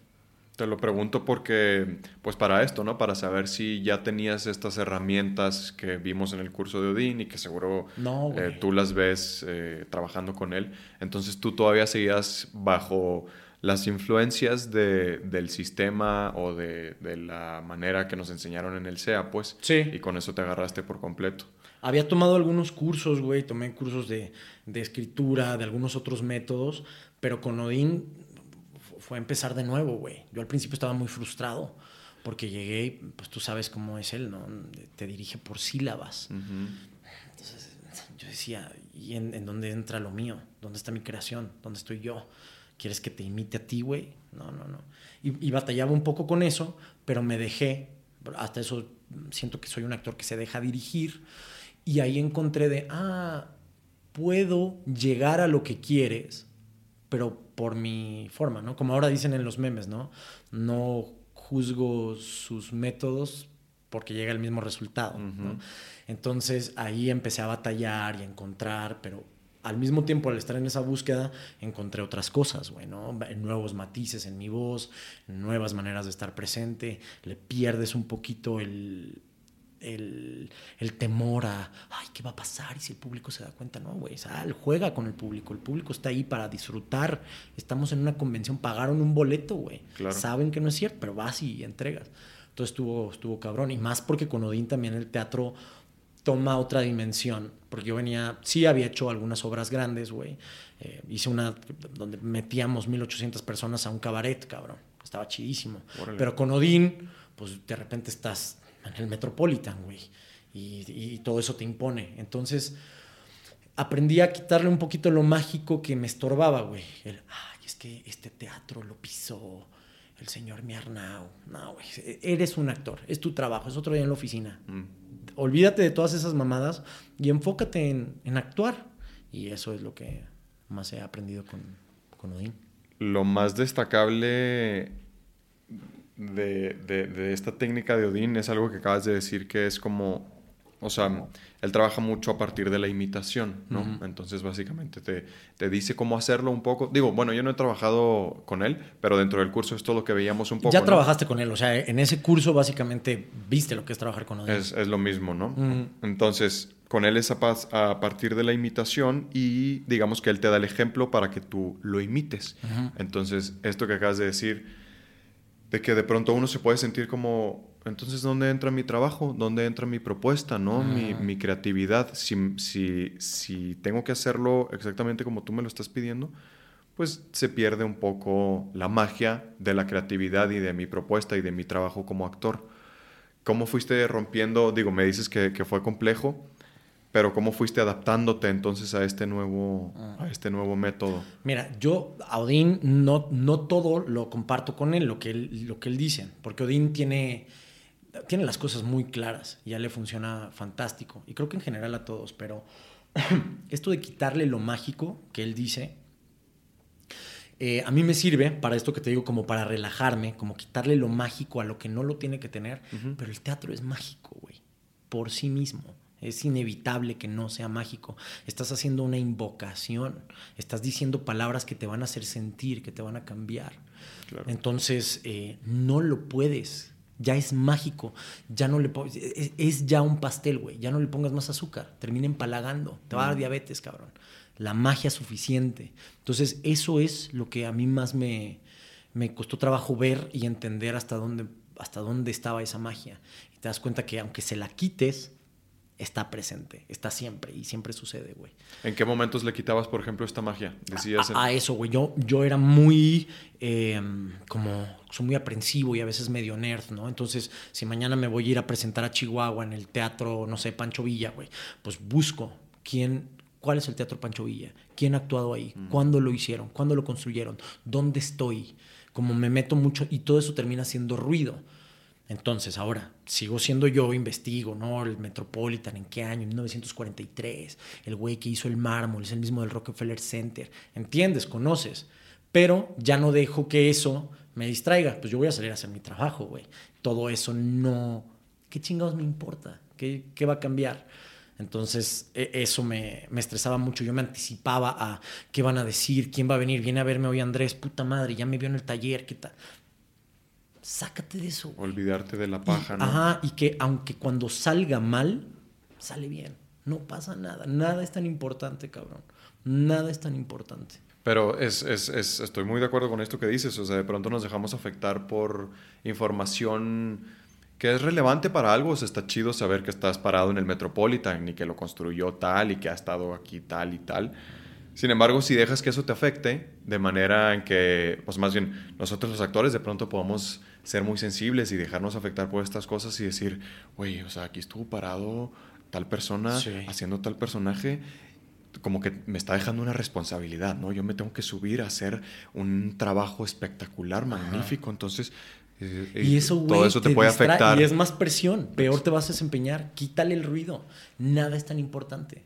Mm. Juega, diviértete. ¿Tienes algún otro punto en donde, por ejemplo, dices, aquí hay que quitarle un poquito de esta magia? Pues en las relaciones personales, güey. Yo también llegué a tener mis momentos donde decir, no, decreta, se te va a dar. Y también le, le empecé a quitar la magia a todo eso, güey, y a, a enfocarme en realidades y en hechos, güey. Solo acciones, cabrón. ¿Qué sí es? ¿Qué sí está pasando? O en, mi vida, ¿no? Muchas veces te tienes una discusión con tu pareja y ya tú solo te empiezas a echar a andar y está, pensando esto y porque yo dije y, empiezas a juntar un chingo de ruido y de mamadas que al final cuando quieres llegar a discutir terminas discutiendo por eso y no por lo que realmente pasó. Entonces, entender que las suposiciones no son reales, que sufres más en tu imaginación de lo que realmente pasa y eso me ayudó muchísimo, güey, a a que no me importara lo que la gente piense, güey. ¿Qué están diciendo? ¿Qué hizo? ¿Cómo se comportó? Eso es lo único que me importa, güey. Y lo mismo con mi pareja, ¿no? Con, también, y podemos llevar una relación muy sana partiendo de eso. No existen las suposiciones, no existe algo. Ya desde que me dices, sentí que, ah, bueno, tú sentiste, mm. pero ¿qué quisiste decir? ¿Qué era lo que realmente estaba pasando? Pero los sentimientos también son subjetivos, ¿no? Entonces a partir de ahí me ha servido mucho como quitarle ruido a la vida. Qué importante. Sí, sí, sí, sí, me ha ayudado a estar más, más en paz.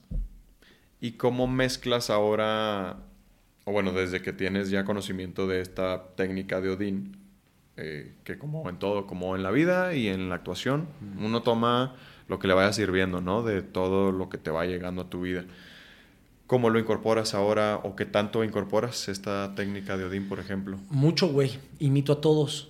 Como por ejemplo, eh, hace poco hice un casting de la película que justo ahorita estamos rodando y el personaje es un vato que no, no, se parece nada a mí, cabrón. Un güey que viene de un eh, contexto millonario, dueño de farmacéuticas, ofrece dos millones de dólares, te los presto, güey, no hay pedo. Entonces yo decía, ¿dónde está el punto? ¿Cómo, ¿Desde dónde llego? Entonces, tomando referencias, güey, de gente que conozco, eh, empecé a, improvisar, güey, y cómo hablan, y, y, cómo tienen sus finales, y dónde está la SI, qué tal, y tal, sí, güey, cómo hacen sus pausas. Entonces, eso, güey, cuando me salía a pasear a mis perros, improvisaba, güey, improvisaba imitando. Entonces, para cuando llegaba ya al casting, güey, o podía improvisar con todo esto que ya hice, o darle todos estos matices y cosas que encontré a la escena, güey. Entonces, a partir de la imitación, eh, veo a mis amigos, güey, y veo el personaje a cuál de mis amigos se parece, qué energía más o menos le queda, y se la pongo. Veo si funciona o no, y si no le pongo la de Andrés, y si no le pongo la de tal. Y, y me ha funcionado un chingo, güey. A partir de que lo hago, han llegado más oportunidades, más trabajo.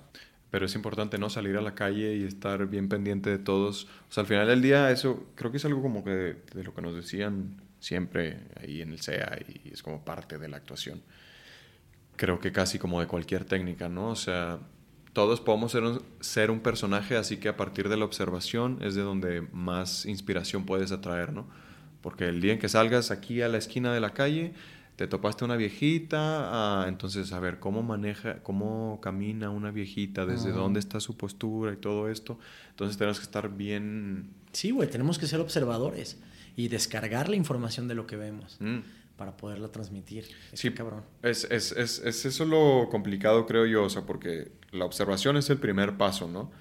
Pero luego adaptarlo a ti, porque bueno, está muy fácil, o bueno, no tan fácil, pero digamos que ya observaste cómo camina una anciana de 80 años, ¿no? Y más o menos viste que entonces pues ya sus, sus hombros y su pecho se empieza como a caer, este, las piernitas pues no tienen tanta fuerza y esto y lo otro, pero luego adaptarlo para tú poder hacerlo es donde viene lo complicado, ¿no? O sea, ahí ya no, ya no nomás es un trabajo de, de imitación, sino de que, que caiga en tu cuerpo, o sea, y no solamente desde un aspecto intelectual, ¿no? Porque ya tienes, ok, se le caen los hombros, las piernas no tienen tanta fuerza y esto, pero ahora cómo tu cuerpo lo adapta, lo hace, ya lo tienes medianamente consciente, ahora, a ver. Claro, que ¿cómo, no es nada... ¿Cómo sientes tú tus piernas sin tanta fuerza? ¿Cómo se te caen ya los hombros y y de, de, 80 años de vida ya estás cansado, entonces ya tus hombros empiezan a ir para abajo y esto y lo otro, y irlo adaptando, es ahí donde está ese... Donde radica la pinche complejidad donde está la complejidad. Que no nada más eres, no tienes que nada más que imitar, tienes que integrar, güey. Integrar, esa es la palabra que estaba eh, buscando. de, de, eso que observaste y que estás imitando, pues no, no vas a hacer literalmente una copia de lo que estás viendo, lo integras qué de esa corporalidad le funciona al personaje. Igual y lo ves y dices, no, no jala, resulta que esta viejita estaba toda madre y todavía corre 100 metros, ¿no? Entonces eh, vas viendo qué queda y qué no, pero hay que buscarle, güey. ¿Has tenido algún personaje en donde hayas tenido que incorporar mucho la la corporalidad, o sea, una corporalidad muy distinta. Hubo dos. Eh, uno fue el de esta obra que te cuento, el, el Minotauro, güey. Entonces había que hacer el personaje del Minotauro. Ah. Eh, y eso lo trabajamos mucho con Ora Manek. Mm. Entonces era el peso, las articulaciones jodidas. Entonces veíamos gente con artritis, videos de los toros, cómo embisten, dónde están sus homóplatos. Y a partir de ahí de encontrar los puntos en comunes entre el animal, la artritis y un humano, eh, que, que queda contigo, ¿no? Entonces ahí eso fue un, reto bien cabrón, güey. Y que aparte lo teníamos que hacer tres, porque el Minotauro estaba dividido entre tres personajes, que lo hacía yo, lo hacía André y lo hacía otro güey que se llama Arturo del Ángel. Mm. Entonces, pues los tres hacíamos un Minotauro muy diferente cada uno, ¿no? Entonces estaba cabrón. Y otro, güey, fue en una novela donde me dirigió Sandra Schiffner mm. y mi personaje empieza a trabajar con un embaucador. Entonces mi personaje hacía personajes. Entonces, para vender productos milagro, ¿no? Entonces, de repente era maestro de aerobics, de repente era payaso, de repente era saltante, de repente era limpiador de parabrisas. Y me decía, Sandra, pues a ver, ahora lo que viene, ¿qué sigue? Y tenía que buscarlo. Y ahí también trabajé con Hortos, Hortos Soyuz, no sé si lo ubicas. Y él, pinche, es una maravilla ese cabrón, el método que tiene. Aparte de que lo quiero mucho, da, él me enseñó, por ejemplo, las respiraciones, ¿no? Entonces tenía que hacer un personaje del norte. Me decía, no, pues los del norte la boca al final no la cierran y queda arriba y vas llevando la, la voz para arriba y, y, cómo lo vas haciendo, ¿no? Pues, y, y, a partir de ahí, de escuchar y de, empezar a ver, ah, finales, aire, como que lo bajas a cosas reales, güey, no nada más imitación y ya lo puedes empezar a integrar. ¿Y te funciona o te parece favorable o agradable? el tener que abordar un personaje desde una corporalidad muy compleja, como lo era como en el Minotauro, por ejemplo. No, güey, a mí me, la verdad es que batallaba mucho, me, me distraía. Digo, especialmente esto que dices suena extremadamente complejo. Es que sí, fue, fue un extremo, cabrón. Pero claro que me gusta que haya, que haya un reto, ¿no? He tenido posibilidad de hacer personajes que tienen alguna discapacidad, que caminan diferentes, que se tienen que ver más altos, güey. ¿Cómo vergas es eso? Pues le tienes que dar actitud, güey. ¿Dónde vas a poner tus homóplatos? ¿Cómo pones tu cabeza y tal? Claro. Y, y, para todo eso hay maña, cabrón. Para que se vea mal, te ayudan con la cámara y la bajan tantito y te vas a ver más alto, pero tú también le tienes que dar la onda. Sí. Entonces son más cosas por las cuales preocuparse, güey, la corporalidad. Eh, entonces prefiero, digamos, enfocarme nada más en, en, los tonos y tal, pero si hay que hacerlo, no, no le saco, güey, entro. Y somos actores, ¿no? Claro. Como dicen en la película de... ¿Has visto Tropic Thunder? Una que es como de comedia. Sí, sé cuál es, he visto pedacitos, nunca la he visto completa. el otro día he escuchado una entrevista que le hacen a soy pésimo con los nombres, güey, discúlpame, pero es uno de los chavos que acaba de hacer el último Spider-Man y tiene una frase que dice Robert Downey Jr. ahí que dice, We're trained actors, motherfucker. Somos mm. actores entrenados, ¿no? Entonces ese es un concepto que yo también integro, güey. Aviéntame la bola que quieras. Soy actor entrenado, güey. Voy a encontrar la manera de hacerlo y te lo voy a dar. Justo ahí Robert Downey Jr. hace como un, afroamericano, ¿no? Sí, está cabrón. Está bueno eso. Imagínate eso ahorita, güey. El famoso blackface sería políticamente incorrecto, un desmadre. Lo es en su momento, pero como lo hizo tan... No sé, Robert Downey Jr. tiene una manera muy particular de abordar el trabajo y, y lo aman, güey. Y el personaje está fantástico. Sí, sí está. Te preguntaba esto porque lo platicaba ahora con Fito, por ejemplo. O sea, a mí me cuesta, y Fito también estaba de acuerdo con eso, que entre más parecido el personaje sea a ti, pues más te cuesta, ¿no? O sea, sí, eso, más, entre más similitudes tengas, como que dices, ah, o sea, estoy siendo muy yo, entonces como que me siento que no estoy actuando y que solo estoy siendo yo, entonces de pronto algo de una corporalidad distinta, pues te puede ayudar un poco a a separarlo de ti un poco. A separarlo de ti un poco. Digo que no es necesaria una corporalidad sumamente compleja para hacer un personaje que sea completamente distinto de ti, ¿no? Puede ser un personaje muy distinto a ti que camina muy parecido, ¿no? O sea, normal, todo, todo, todo en orden, digamos. Pero hay algo de, de hacer personajes muy, muy similares a ti que, que te... Mm, sí, te pone incómodo. No, sé si te pasa así. Sí, también me pasa. Oye, voy a hacer una pausa para ir al baño, carnal. Por supuesto. Y ya seguimos. Oye, sí, güey, eso no lo había analizado. Los personajes, a mí me, me incomoda mucho, güey, cuando me hago la pregunta, ¿cómo lo haría yo? Ajá. Que digo, güey, no, no, no quiero hacerme a mí. ¿Desde dónde? Para eso ya estoy yo, ¿no? Sí, sí, sí. Cabrón, ¿en qué momento ya van a ser las 12, güey? Exacto, güey, se pasa el tiempo de volada. Ya, ya vamos cerrando para terminar a las 12. Sí, pero sin prisa, ¿eh, carnal? Sino también...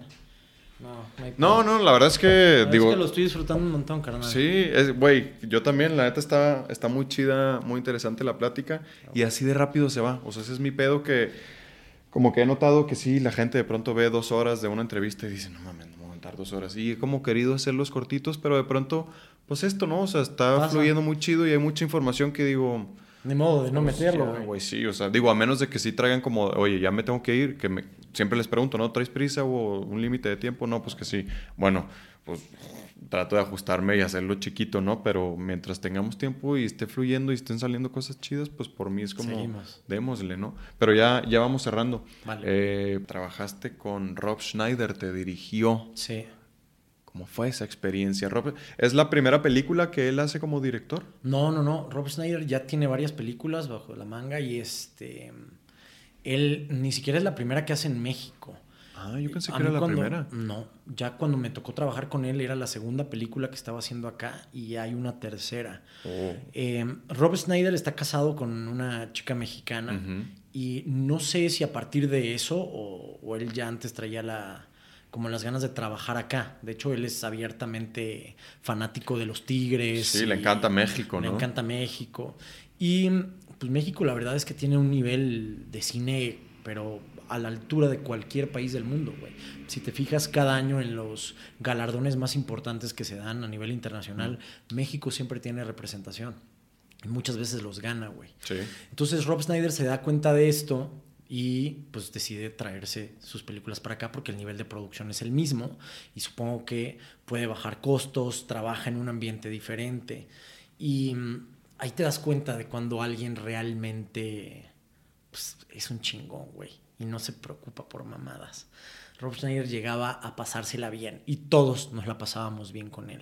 Te lo eh, transmite. Te lo transmite, güey, y es muy cagado. Entonces llega y te dice como, esto es lo que quiero que hagas, un poco con el, poco español muy masticado que tiene, pero bueno, medio en, inglés te explica que esto es lo que quiero que hagas, a ver qué, qué me propones o tal. Y, y, él mismo está, mientras te dice como, como jugando, como haciendo caras y tal, que él es muy así, muy lúdico. Sí, sí. Eh, y ya empiezas a jugar, propones, improvisas, metes, quitas tal y, ah, se queda, me gusta, no, no, ah, muy guapo, menos, oh, tal, como así muy, te va dirigiendo a cada uno y de repente acción, entonces todos ya queremos llegar a la acción y, y, jugar lo que te estuvo dirigiendo. Y con mucha apertura, pues, de la propuesta de ustedes, los actores. Súper abierto, güey. Cuando ves que si tiene clara la idea de hacia dónde va la historia, entonces, órale, juega, pongámosle más chispitas, que sea efervescente este pedo y llegamos para allá, ¿no?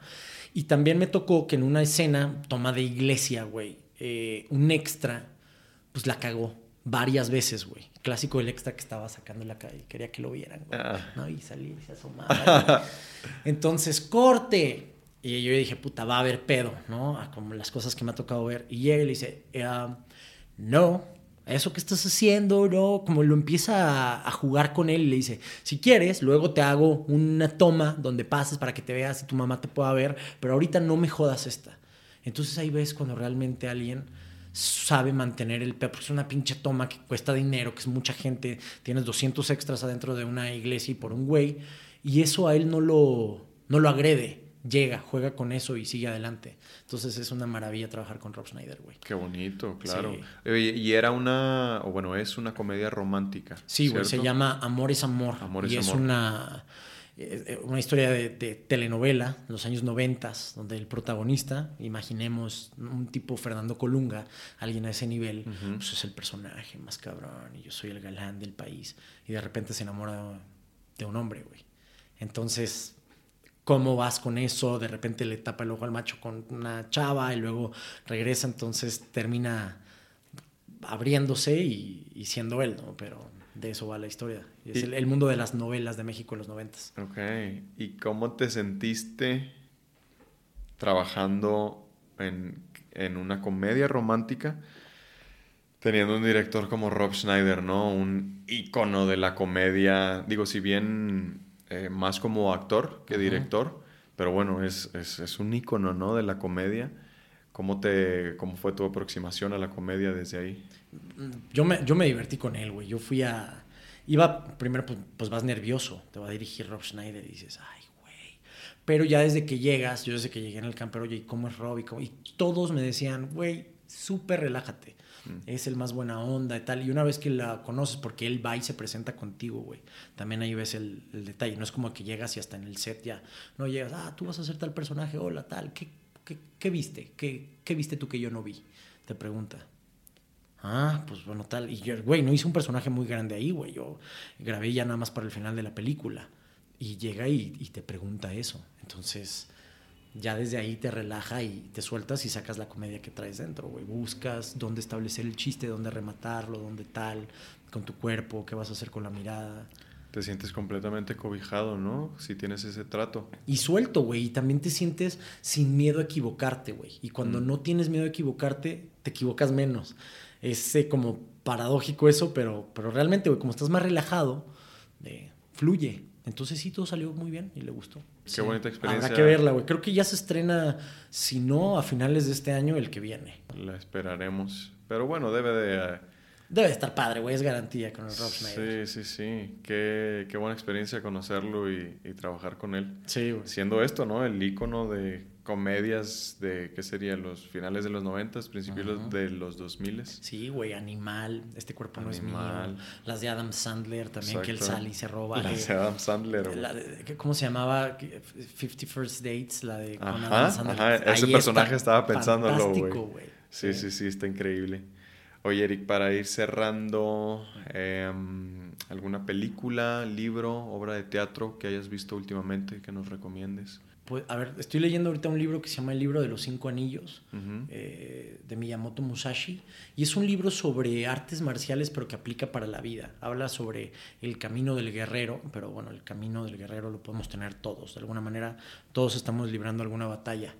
Y a mí me, me, parece fantástico, va a terminar siendo un libro de cabecera para mí. Hay, frases ¿no? ahí que, que, me ayudan mucho y que, me sirven en, la vida, en el trabajo, en los entrenamientos, en, en todo. Una de ellas eh, que se me quedó marcado, eh, que es que en un momento álgido, un momento trascendental para ti, busques que tu mente no sea más grande que tu cuerpo, ni tu cuerpo que la mente, en el sentido de dejar que no te ganen estas las ansiedades que hablábamos antes de qué voy a hacer, qué va a pasar, y si esto, y si lo otro, no, cállate. Y que el mismo nervio del cuerpo, esto que estás agitado y no puedes respirar bien, buscar la manera de calmarte. Entonces, ahí al calmar la mente y buscar calmar el cuerpo, también llegas a este punto, el famoso punto medio que hablábamos hace rato, de intentar encontrarlo, güey. Entonces a mí me funciona eso, que la mente no rebasa el cuerpo ni el cuerpo a la mente. Entonces los pones en una misma sintonía y entonces pueden fluir, ¿no? O me pasa entrenando también, que he estado entrenando Muay Thai y box, eh, que estás nervioso, güey, porque sabes que mañana va a haber sparring y te van a agarrar a golpes, te van a dar vergazos. Entonces, puta madre, estás angustiado y si me pegan y soy actor y de esto vivo y te llegan todas estas preocupaciones. Cálmate, relájate y entonces estás más presente y más fácil puedes esquivar, buscar tus oportunidades y aprovechar lo que estás haciendo. Entonces, güey, es un gran libro. Es un libro así chiquito, güey, el libro de los cinco anillos. Muy bueno. Suena muy bueno. Em, película, no, no he tenido posibilidad de ir al cine. La última que vi fue Oppenheimer. Y mm. me encantó, me fascinó. ¿Sí te gustó? Sí, me gustó muchísimo. También a mí el, todo el tema de la Segunda Guerra Mundial, la física cuántica, todo eso me late. Entonces estar viendo ahí representados, no sé, está Richard Feynman, está Bohr o no sé, el mismo Oppenheimer, Einstein, era de, güey, no mames, sí, esto sucedió. Entonces me gustaba mucho, güey. Oppenheimer me fascinó. Órale. Y aparte es Christopher Nolan, ¿no? Que sus películas son padrísimas. Es un monstruo. Sí. Y... Dime, dime. No, y estaba pensando en obras de teatro. O sea, no tiene que ser todas, ¿eh? Si, digo, si se te viene. Yo haciendo mi tarea, ¿no? Me preguntó. No, no, si, si se te vienen a la mente, qué chido, pero con que sea una recomendación está más que perfecta. No, pues vayan a ver Lucas. Vayan a ver Lucas, obra de teatro. Ahí obra de teatro chingona, vayan a ver Lucas. ¿Cuál es su próxima presentación aquí en Ciudad de México? Eh, en Ciudad de México no sé cuándo vaya a ser, porque van saliendo algunas funciones. Sí, andan en gira, ¿no? Andan en gira, pero cualquier cosa, pues tanto yo en mis redes sociales o con Odín o tal, se hace publicidad, así que la gente se va a enterar. Mm. Pero si escuchan por ahí el título de Lucas, o sea, aparte de que yo trabajo ahí, sí es una obra que me gustaría que la gente viera, por el mensaje que tiene, por cómo, cómo se vive está padre. No, es, es, una gran obra, sí. Vayan a verla. Recomendada. Gracias, carnal. Eh, ¿Cuál es tu ideal o tu meta profesionalmente? Creo que ya no tengo, güey. Mm. Llegué a, llegué a, ya sabes, la clásica, algún día el Oscar. Y nada más me cargaba de puras angustias, güey. Mi meta ahora es ser feliz, güey, vivir bien mm. de lo que amo. Y tampoco me caso con la idea de las circunstancias que tengo ahora ni las que tenga que vivir, güey. Yo me relajo. Quiero vivir feliz, güey, ya sea actuando, eh, ya sea vendiendo cocos, lo que sea, güey, pero ser una persona feliz, güey, disfrutar cada día. Porque cuando encasillé el éxito como eso es, una película con Cuarón, una con un tal pues sí, güey, para allá voy y es lo que quieres, ¿no? Todos queremos trabajar con, Guillermo del Toro algún día, güey. Todos queremos estar nominados a algún Ariel, ¿no? Pero eh, nada más me distrae, güey. Y si nunca pasa y... Entonces no me, no me duermo en decir, ya que pase lo que tenga que pasar. No, güey, trabajo, busco, casteo, me acerco, me investigo. Pero, pero voy un día a la vez, güey. Como en doble A. Un día a la vez, carnal. Entonces mi concepto de éxito es irme a dormir hoy con la mente tranquila, carnal. Si no te hubieras dedicado a esto, ¿a qué te hubieras dedicado? Sería diseñador industrial. Sí. Sí, me encantaba, güey. Me iba muy bien en la universidad. Sí. Me gustaba mucho. E, era eso o dar clases, que también me gusta ah, claro, me mencionaste estas dos. Sí, ser maestro. Y, y, no quito el dedo del renglón, eh, güey. Siento que en algún momento algo dentro de mí me va a decir, comparte esto, comparte tal, habla, porque aparte te nutres mucho, güey, en los grupos, escuchas otras perspectivas, ves cómo impacta a la gente, sobre todo con los niños, que iba, cuando estaba estudiando en, el bachillerato, íbamos y hacíamos pequeñas prácticas, güey, con los niños, y que te veían dos meses después y, ay, mira, ¿te acuerdas que tú me enseñaste cómo hacer bien redondita la A y tal, ya la hago? Y dices, wow, mm. cambié la vida de alguien. De alguna manera, positivo, hiciste un, pusiste un granito de arena, ¿no? Para ese niño, se acordó, se, no se va a mejorar sus herramientas. Entonces eso me gusta mucho. Sí, pues digo, si ya traes la actuación y estas ganas de enseñar, quizá algún día puedas impartir unos buenos cursos, ¿no? Unas buenas clases. Y he escuchado casi de todos que dan clases que es como de donde más te nutres, ¿no? De poder estar compartiendo esa información y tú aprendes también de ellos. Sí. Sería bueno. Sí, sí, sí. Aparte del arte, ¿qué te hace feliz? Eh, la comida, mm. el deporte, eh, el cine, pero bueno, ese es el arte mm, también. Pero, pero sí, güey, como las cosas cotidianas. O sea, comer rico, un buen cafecito, una ¿Tienes algún platillo favorito? Los chiles en nogada y los tacos, güey. Uh. Soy así. Ahora, esta temporada estaba, pero arrancándome los pelos porque no había eh, comido un chile en nogada y apenas el sábado pasado ya me di mi dosis. Entonces sí me encantan, güey. Ese es mi platillo favorito, los oh. chiles en nogada. Es un gran platillo. Sí, güey, fantástico. Lástima que es nada más de temporada. Sí. Y para comerlos todo el año, güey, no siempre están buenos. Así que espero que llegue septiembre para comer chiles en nogada. Como que también eso le da cierta magia, ¿no? De que tienes que esperar todo un año para... Para eso. Para ese momento. Y lo disfrutas más y hay chile y lo cortas con cuidado y le montas la granada. Qué rico. Qué rico, sí, ya se me antojó. Sí, cabrón. A ver si luego vamos por uno. Sí, sería bueno. Sí. Eh, ¿Redes sociales? Eh, estoy en Instagram como Eric Díaz A, Eric nada más con K, Díaz con Z. Y en Facebook estoy como Alejandro Díaz. Alejandro Díaz. Sí, un tema de que me habían hackeado una cuenta. Mi segundo nombre es Alejandro, Eric Alejandro. Entonces cerré la otra, abrí esa y, ya se quedó como Facebook. Entonces, sí, ahí está. En Twitter también me encuentran como Eric Díaz A. En X ahora. X, es cierto. Va, chingón. Pues muchas gracias por estar acá, mi Eric. No, muchas gracias. Qué gusto, qué gusto se platica aquí. Estuvo, muchas gracias. La verdad es que, eh, pues como te decía, ¿no? Ahorita, mientras vaya fluyendo la plática y vayan, saliendo cosas chidas, pues yo dejo que, que, fluya, ¿no? Digo, mientras tengamos también tiempo los dos. Sí. Y la neta es que fluyó chido y estuvo buena. Pues muchas gracias, carnal. Este es tu espacio. Cuando quieras regresar, aquí le, le volvemos a dar. Con todo gusto, güey. Claro que sí. Aquí estaremos de vuelta ya para la versión 2.0. Eso. Ah. Chingón, pues muchas gracias. Muchas gracias a ti. Nos vemos en el siguiente episodio. Adiós. Bye.